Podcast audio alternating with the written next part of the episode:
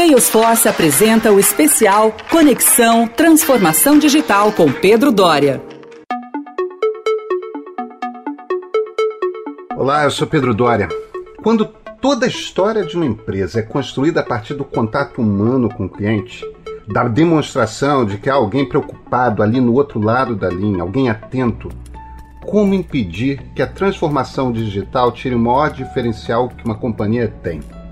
Esse era o dilema do Roberto Santos, CEO da Porto Seguro, que puxou para si a missão de reinventar a empresa. Nessa conversa aqui, com a ajuda do Fábio Costa, Country Manager da Salesforce no Brasil, o Roberto vai nos contar como é que fez a mágica. Então vem com a gente.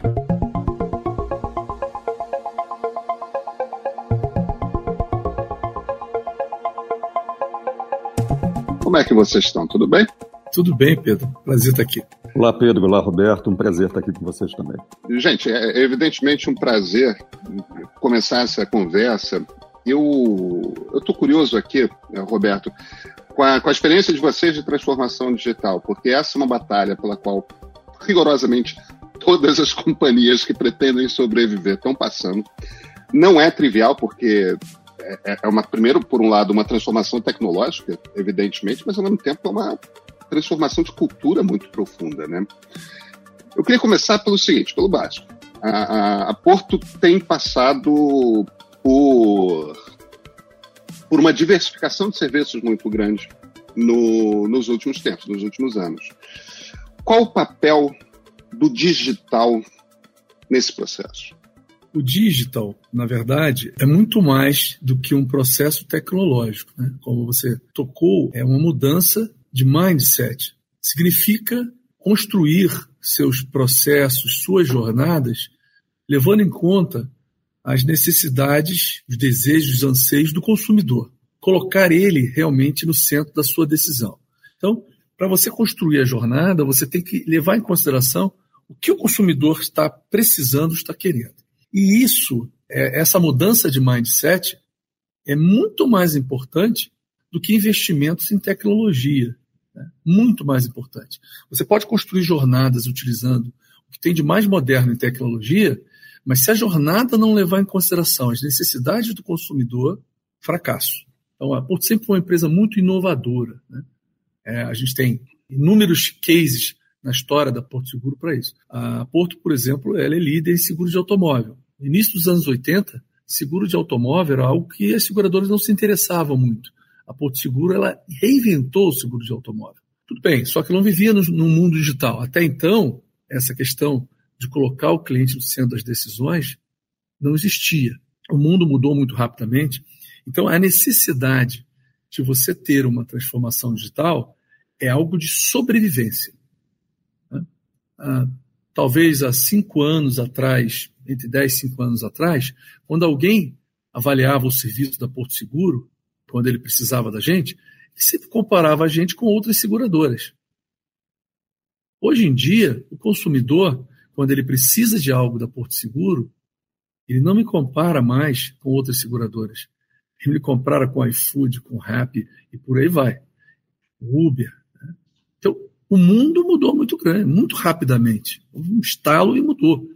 E aí, as grandes organizações, elas têm mais dificuldade do que uma empresa que é uma nativa digital, que já nasce com um conceito diferente. E toda jornada que você vai construir antes de você começar qualquer jornada, qualquer processo, você tem que atender a três palavrinhas: simplicidade, velocidade e resolubilidade. Então, tudo que você vai construir tem que ter simples. Tem que ser fácil, tem que ser simples. Porque qualquer coisa que você for construir que for difícil, for complexo, o consumidor não tem paciência de prosseguir na jornada, ele para no caminho e você não coloca, não atende a necessidade dele. Velocidade. Se for demorado, pode ser simples, mas se for demorado, ninguém tem paciência mais também para perder tempo. Terceiro e último, não menos importante, tem que resolver a necessidade dele.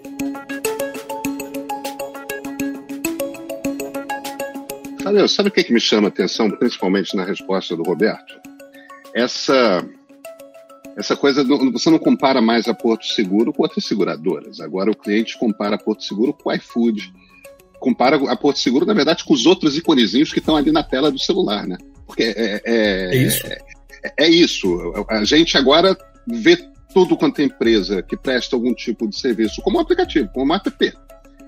E, e a partir do momento que você vê como um app que tem que te entregar algo e que não pode querer que você quebre muita cabeça para descobrir como é que aquele troço funciona.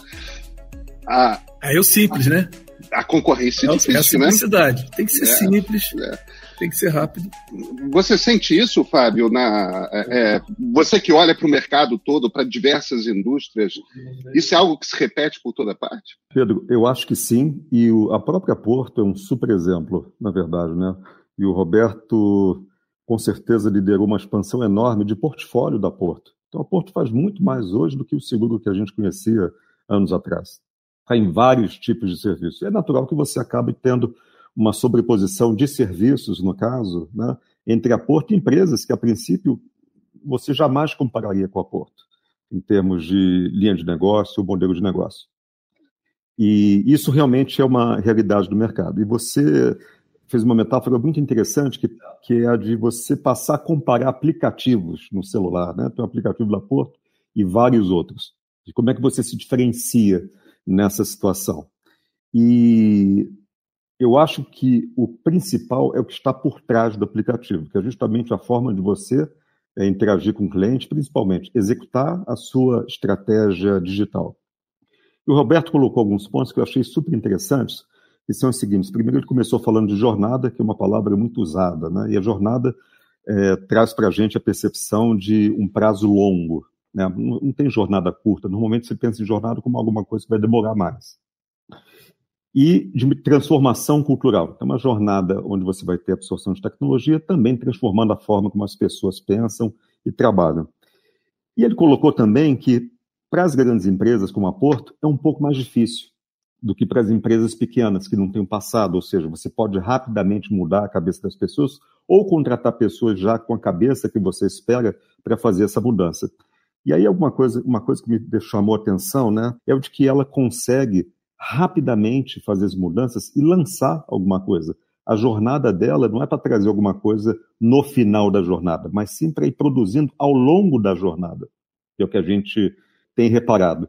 E aí eu acho que talvez o, o Roberto pudesse explicar para a gente como é que esse, esse processo de você não fazer um Big Bang na transformação digital, até porque é uma questão cultural, mas sim aos poucos e testando, lançando produtos, errando, voltando atrás e continuando que eu acho que é a base do sucesso da transformação da Porto até esse momento.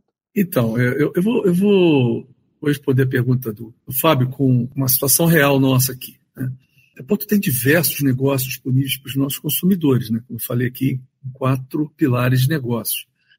Cada negócio desses, à medida que foi começando a modificação, a necessidade do consumidor de resolver as suas questões na palma da mão, ou seja, com o seu smartphone, cada negócio foi criando seus aplicativos próprios, dentro da própria estrutura da Porto. Então, por exemplo, o consumidor que usa, compra um consórcio da companhia, ele queria atender suas necessidades através de um aplicativo.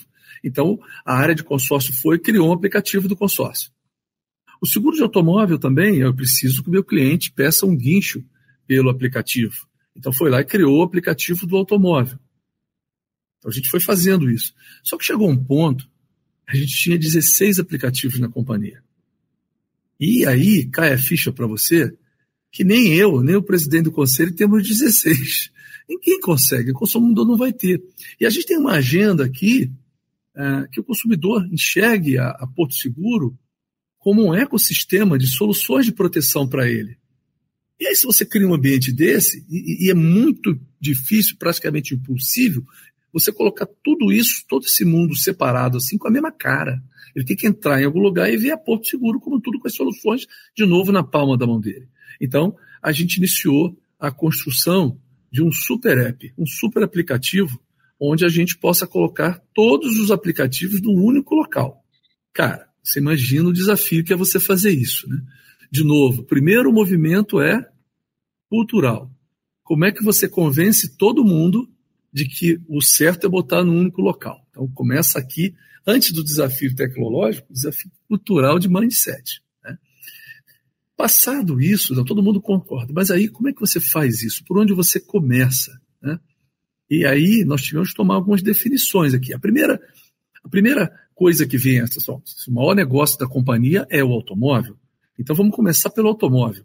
Vamos pegar o aplicativo do automóvel e dizer que este é o primeiro, e depois bota todo mundo dentro do automóvel. Errado, por quê? De novo, o modelo mental. Eu não tenho que pensar na empresa, na necessidade da empresa, mas necessidade do consumidor. Então, como é que se aplica esse conceito? O que, que eu tive que, que eu, como eu falei, sou o sponsor dessa mudança na companhia. Eu tive que convencer todo mundo, especialmente o cara do automóvel, dizer, dizer desculpe, você não é o mais importante quando olha no mundo Porto Seguro para o consumidor. Ah, mas eu tenho um maior volume de produção. Isso é nosso. Não é o consumidor quer. A pergunta é: quem usa mais? Quem tem mais touch points, mais interações com a companhia? Consumidor de que negócio? Resposta: cartão de crédito.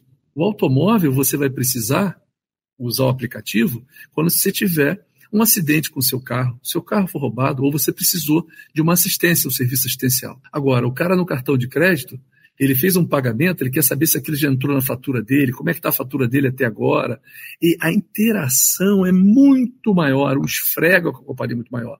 Então, qual é a decisão? Pensando com a cabeça do consumidor, então o primeiro a entrar tem que ser o cartão de crédito. Então, nós iniciamos pelo cartão de crédito, depois passamos pelo automóvel, depois foi para o seguro residencial, quarto fosse seguro de vida, agora já está entrando seguro de celular, e você vai inserindo aos poucos tudo isso. Pois é, Roberto, em essência, o que você está fazendo é, é, é, confirmar aquilo que o Fábio estava dizendo, que é você fazer a transformação por dentro, ou seja, em cada uma das diretorias, sem criar uma diretoria à parte, é um processo mais doloroso, mas termina por ser um processo muito mais eficiente para a construção do futuro da companhia, né?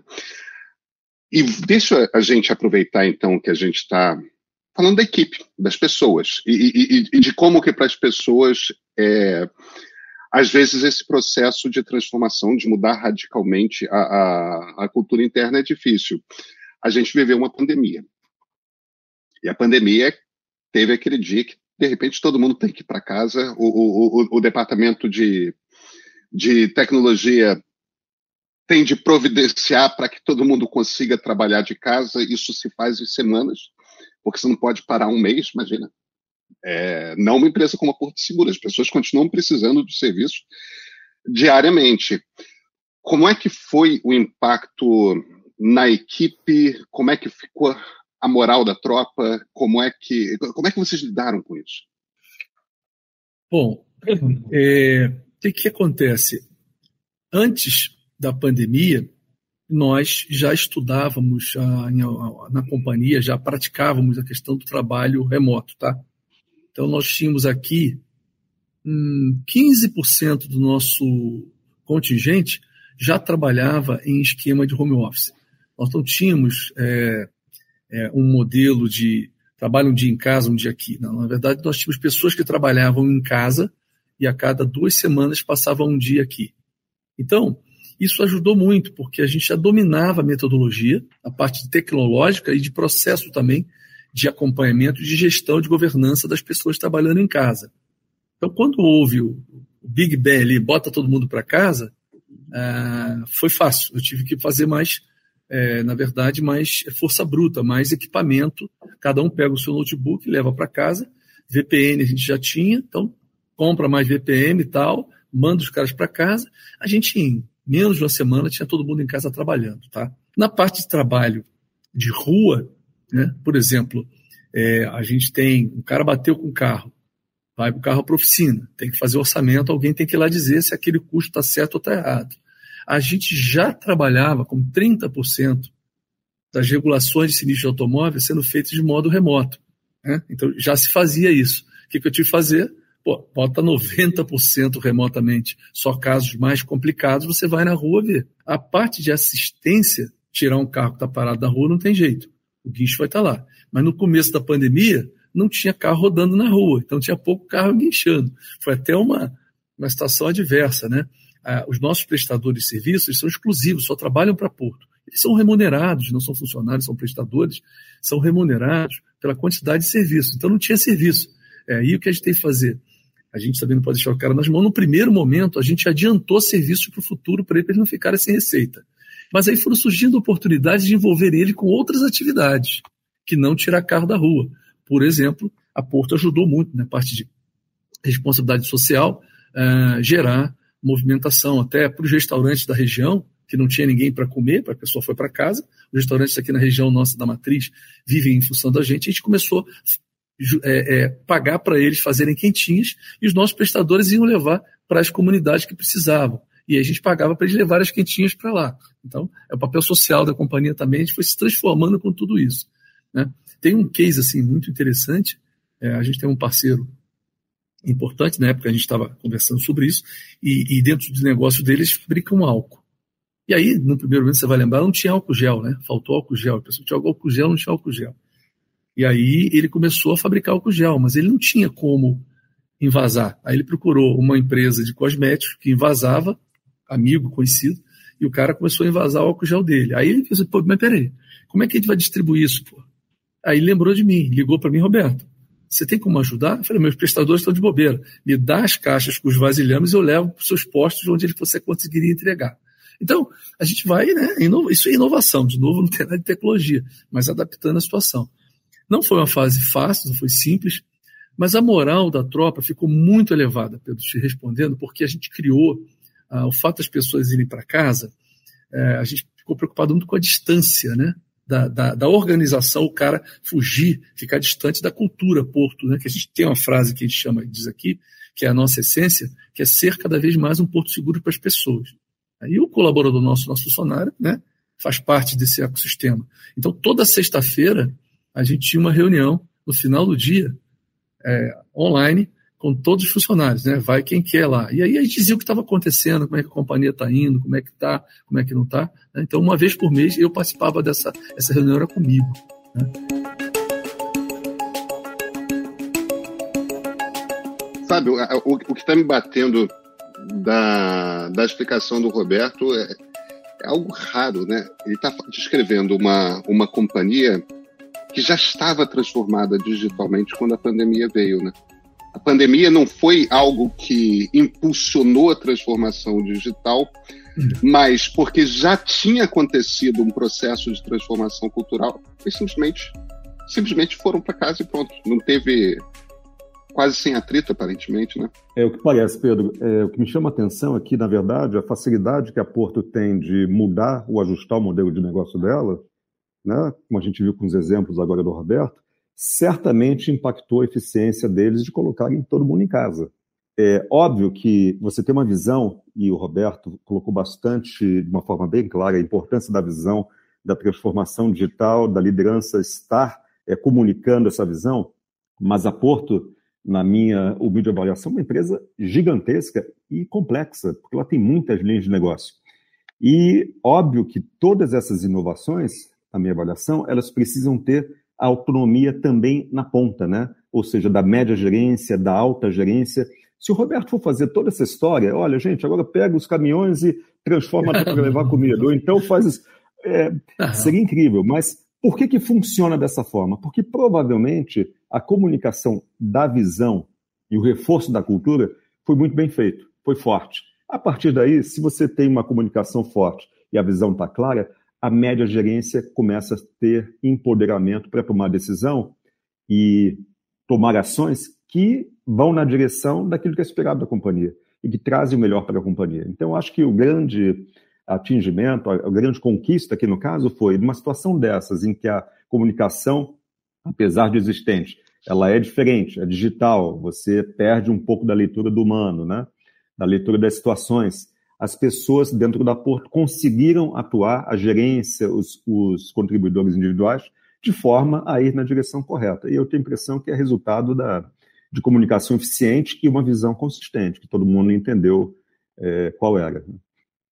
E, e, aqui tem duas questões, você está exatamente isso, Fábio, e tem duas questões adicionais aqui.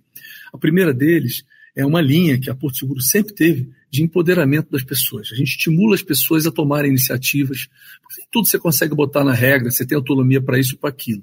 Né? Então a gente sempre estimulou na história da companhia as pessoas tomarem decisões quando aquilo não está escrito. Tem um case muito famoso na história da Porto Seguro, 30 anos atrás, 20 anos, um pouco mais de 20 anos atrás, teve um, para variar, né, uma grande, uma grande inundação aqui em São Paulo, e aí o túnel aqui do Agabaú ficou com água até o teto. Né? Isso foi, para variar, 5, 6 horas da tarde, né? ao final do hora do rush, vários carros alagados dentro do túnel, e segurados nossos acionaram a Porto Seguro para ir lá retirar os carros. Veja, não é época digital nem nada.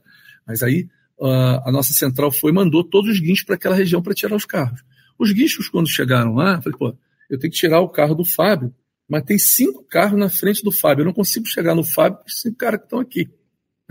E esses caras que estão na frente do Fábio não são segurados nossos. E aí o, o, o, não era nem um coordenador, o cara que estava de plantão, ele estava substituindo o coordenador na área de atendimento lá. Diante dessa situação, depois do expediente, ele falou: não, vai lá e tira todo mundo. Quem é nosso e quem não é nosso. Né? Então, os guinchos da Porto, retirando todos os carros segurados ou não, né? e ele ainda teve ainda a. Começou a juntar gente lá de fora esperando carros, aquele tumulto todo, né? E aí o cara do guincho que estava coordenando a operação, né? ele virou e falou assim, ó, tá mó sufoco aqui, tá chuva, e, e, e, tá cheio de gente aqui, mó sufoco aqui, né? E esse negócio vai demorar, né? E, e pô, não tem como mandar uma água pra gente aqui, isso aqui e tal. Esse rapaz teve a iniciativa de assim, manda comprar refrigerante, água e pizza e manda levar lá para todo mundo, né? No dia seguinte dos jornais estava estampado foto da, dos caminhões da Porto Seguro retirando todos os carros de todo mundo que lá estavam, né? Isso estampado na, na, na capa dos jornais, né? Então, é, essas coisas são muito fortes. Hoje, ontem, por exemplo, é, isso, sempre a gente já fez esse tipo de coisa. A gente tem uma estrutura hoje, essa parte de enchente, inundação, esses problemas, que ninguém tem, nem, nem prefeitura, corpo de bombeiro tem a estrutura que a gente tem hoje. você ter uma ideia, a gente tem um, um caminhão, um, um guincho enorme, com rodas gigantes, que eles entram em qualquer lugar, de lama, de buraco e tudo. Itaipava, no Rio também, quando teve problema, foi na Bahia recentemente, nós mandamos a nossa equipe toda para lá e a gente ajuda a cidade a fazer tudo aquilo que está ali. Né? Nossos segurados estão juntos né? e os não segurados também. Então isso é boa para a imagem da companhia.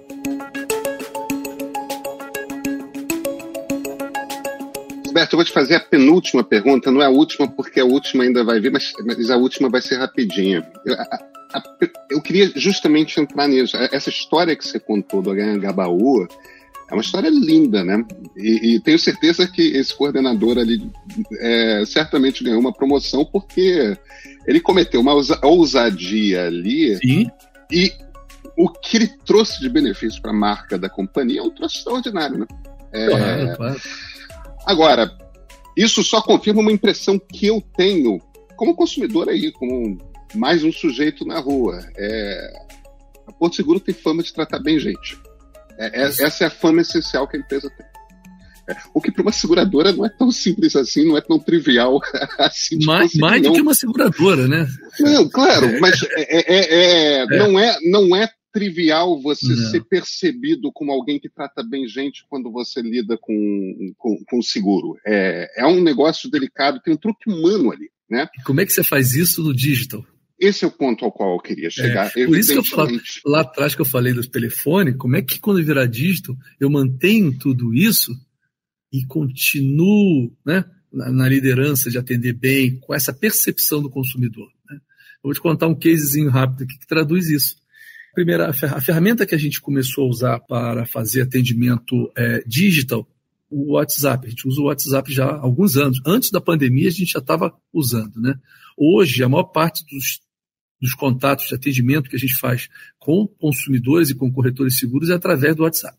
Né? E através do WhatsApp, o primeiro momento do atendimento é feito através de um chatbot, um robô.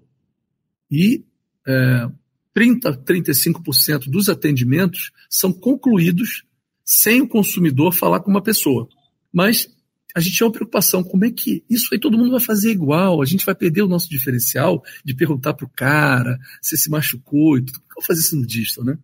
E você sabe que a gente mede através do NPS, né, a ferramenta de, de, de NPS, Net Promoter Scoring, o grau né, de satisfação que o consumidor tem, tanto nas ligações telefônicas, que a gente continua, de novo, né, a gente não fecha um canal, A gente é uma empresa omnichannel. O consumidor deseja o que ele quer. Tem gente que não gosta de falar é, com o WhatsApp, ainda mais com o robô do outro lado, prefere falar com a pessoa no telefone. Tudo bem, eu atendo ele, ele faz lá. Mas a maioria hoje está preferindo fazer pelo WhatsApp. Por quê? Porque as pessoas querem simplicidade, velocidade e resolubilidade. Então, se o cara é fácil, é rápido e ele resolve, resolve. Então, esse, esse tripé resolveu a nossa vida.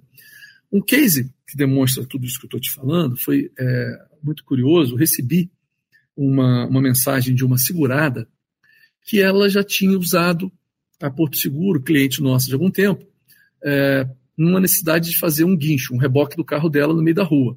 Né? E, e ela lembrava que quando é, ligaram para ela ligou para a companhia, a pessoa anotou lá, segurado tal, que, que lugar que você está? Ela falou, estou na rua tal, tal. E aí o atendente fez uma perguntinha que a gente sempre faz quando o atendimento é telefônico. Me dá um ponto de referência, porque a gente vai passar essa mensagem, essa encomenda, para o guincheiro ir até você. Então, o ponto de referência ajuda ele a te achar. Né? Você falar a rua, qual número, mais ou menos, é mais difícil. Mas um ponto de referência, estou aqui prédio, prédio do, do, do, da empresa tal, aqui do meu lado e tal. Essa, assim, essa segurada nossa, ela estava num local muito ermo, né? assim, uma estrada de chão. E só tinha mato do lado dela, assim, não tinha construções. E quando ela teve o um problema com o carro dela, o carro dela esquentou, ela falou assim, putz, pegou o telefone celular para ligar. Né? E ela viu que tinha sinal. Né? Tinha sinal, beleza. Quando ela ligou, ela viu a mensagem que ela podia fazer o atendimento pelo WhatsApp. Né? E tinha lá uma expectativa de espera que ela tinha. Aí ela falou, vou para o WhatsApp. Né? Ela entrou no WhatsApp né? e ela estava preocupada com isso. Cara, quando o atendente me perguntar qual é o ponto de referência, o que, que eu vou dizer, né? Que eu estou aqui no meio do nada. Para surpresa dela, o chatbot pega os dados, ela vai respondendo, tal, papá, pergunta para ela, por favor, envia o localizador. Ela encaminhou o localizador, eu falei, putz, e o guicheiro foi precisamente lá e ela foi acompanhando, né, pelo WhatsApp, a chegada, pelo celular dela, a chegada do guincheiro até resolver o problema dela. Então veja você que aquilo que tirava meu sono, é que eu ia perder o meu diferencial por ser uma empresa que atendia e investia muito no atendimento analógico, na verdade a gente vê que você consegue atender melhor até no disto. Né? Então, eu acho que isso é um, case importante que marca muito quão importante é, quanto o consumidor está mais bem atendido com essas questões, todas essas revoluções tecnológicas que nós temos hoje. E a gente tem conseguido aqui na POR ter sucesso com isso. Fábio, isso é comum porque, porque isso aí é transformar Omnichannel em arte, né? Sem dúvida. Isso é comum? Sem é fácil alguma. fazer? Tem que ser bastante inovador, não tenha dúvida, né? É, no futuro vai ser comum. A questão toda é quem chega lá primeiro, né, Pedro? Isso depende muito de liderança, depende muito da cultura correta e assim por diante. Agora, no começo da conversa ou dessa, dessa pergunta, né, a questão era também sobre como é que você se diferencia no digital, porque todo mundo está no digital. Tem vários aplicativos. Eu acho que o Roberto deu um exemplo muito bom, que foi esse agora, obviamente, da inovação, de você poder atender o cliente de uma forma diferenciada, num canal que todo mundo usa hoje, que é o WhatsApp, por exemplo, mas, por outro lado, é, conhecer o cliente é um diferencial no digital. Então, você vai ter muitas empresas que estão no digital, mas não conhecem o cliente. Qual é o resultado? Elas perturbam o cliente, elas não ajudam o cliente, né? como, como nesse exemplo elas estão pensando, na verdade, no resultado delas, estão pensando naquilo que interessa a elas, que é totalmente distinto da mudança de cabeça que o Roberto colocou no começo da conversa, que ele endereçou dentro da Porto, que é a gente tem que pensar com a cabeça do cliente. O que, é mais importante para ele? Né? E a partir daí, naturalmente, ele entendeu que naquele momento era uma outra linha de negócio que deveria ser priorizada, né? que era a linha de negócio que mais gerava interações com a Porto, e não aquela que trazia mais receita mais recursos para a companhia naquele momento. Então, a diferenciação no mundo digital tem a ver com você conhecer o cliente. Não basta você ter a interação, não basta ter o canal, mas sim pensar com a cabeça dele e conseguir reagir dessa forma. Então, esse exemplo foi ótimo.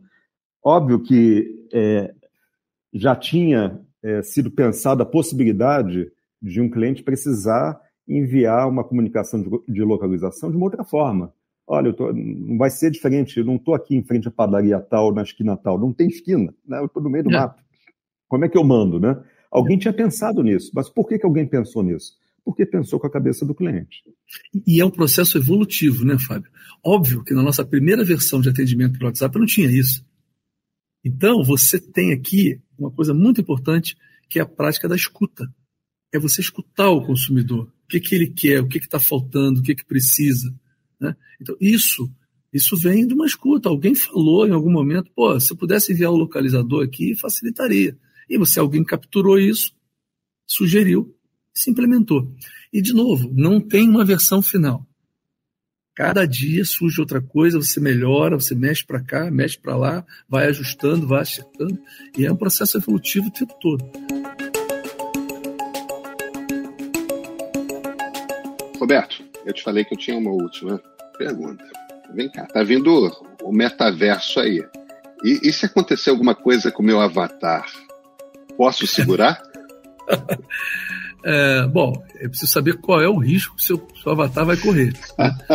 Porque para se, você segurar alguma coisa, você precisa ter o risco presente, né?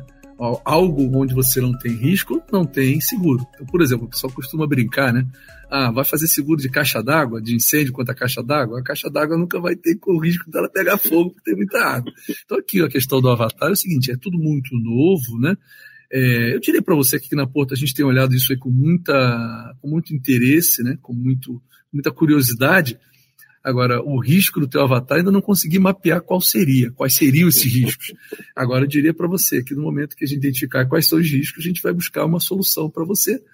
Como eu disse, a Porto Seguro é um enorme ecossistema de soluções de proteção. Então, se você precisar de uma proteção para o seu avatar, a gente vai criar. Roberto Santos, da Porto Seguro, Fábio Costa, da Salesforce, muito obrigado pela conversa, foi ótimo.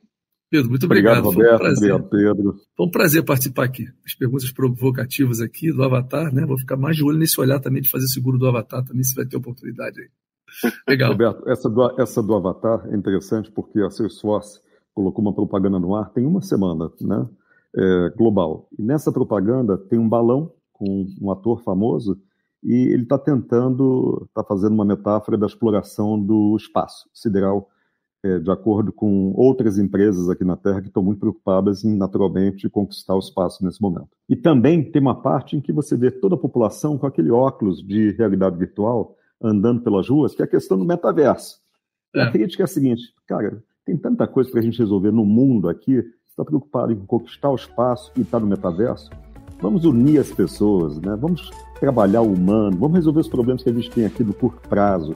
Eu acho que é isso que a sua escola são poucos, né? que a Porto faz muito bem, que é resolver os, os problemas aqui do, do mundo real, não no metaverso ainda, nem da conquista sideral.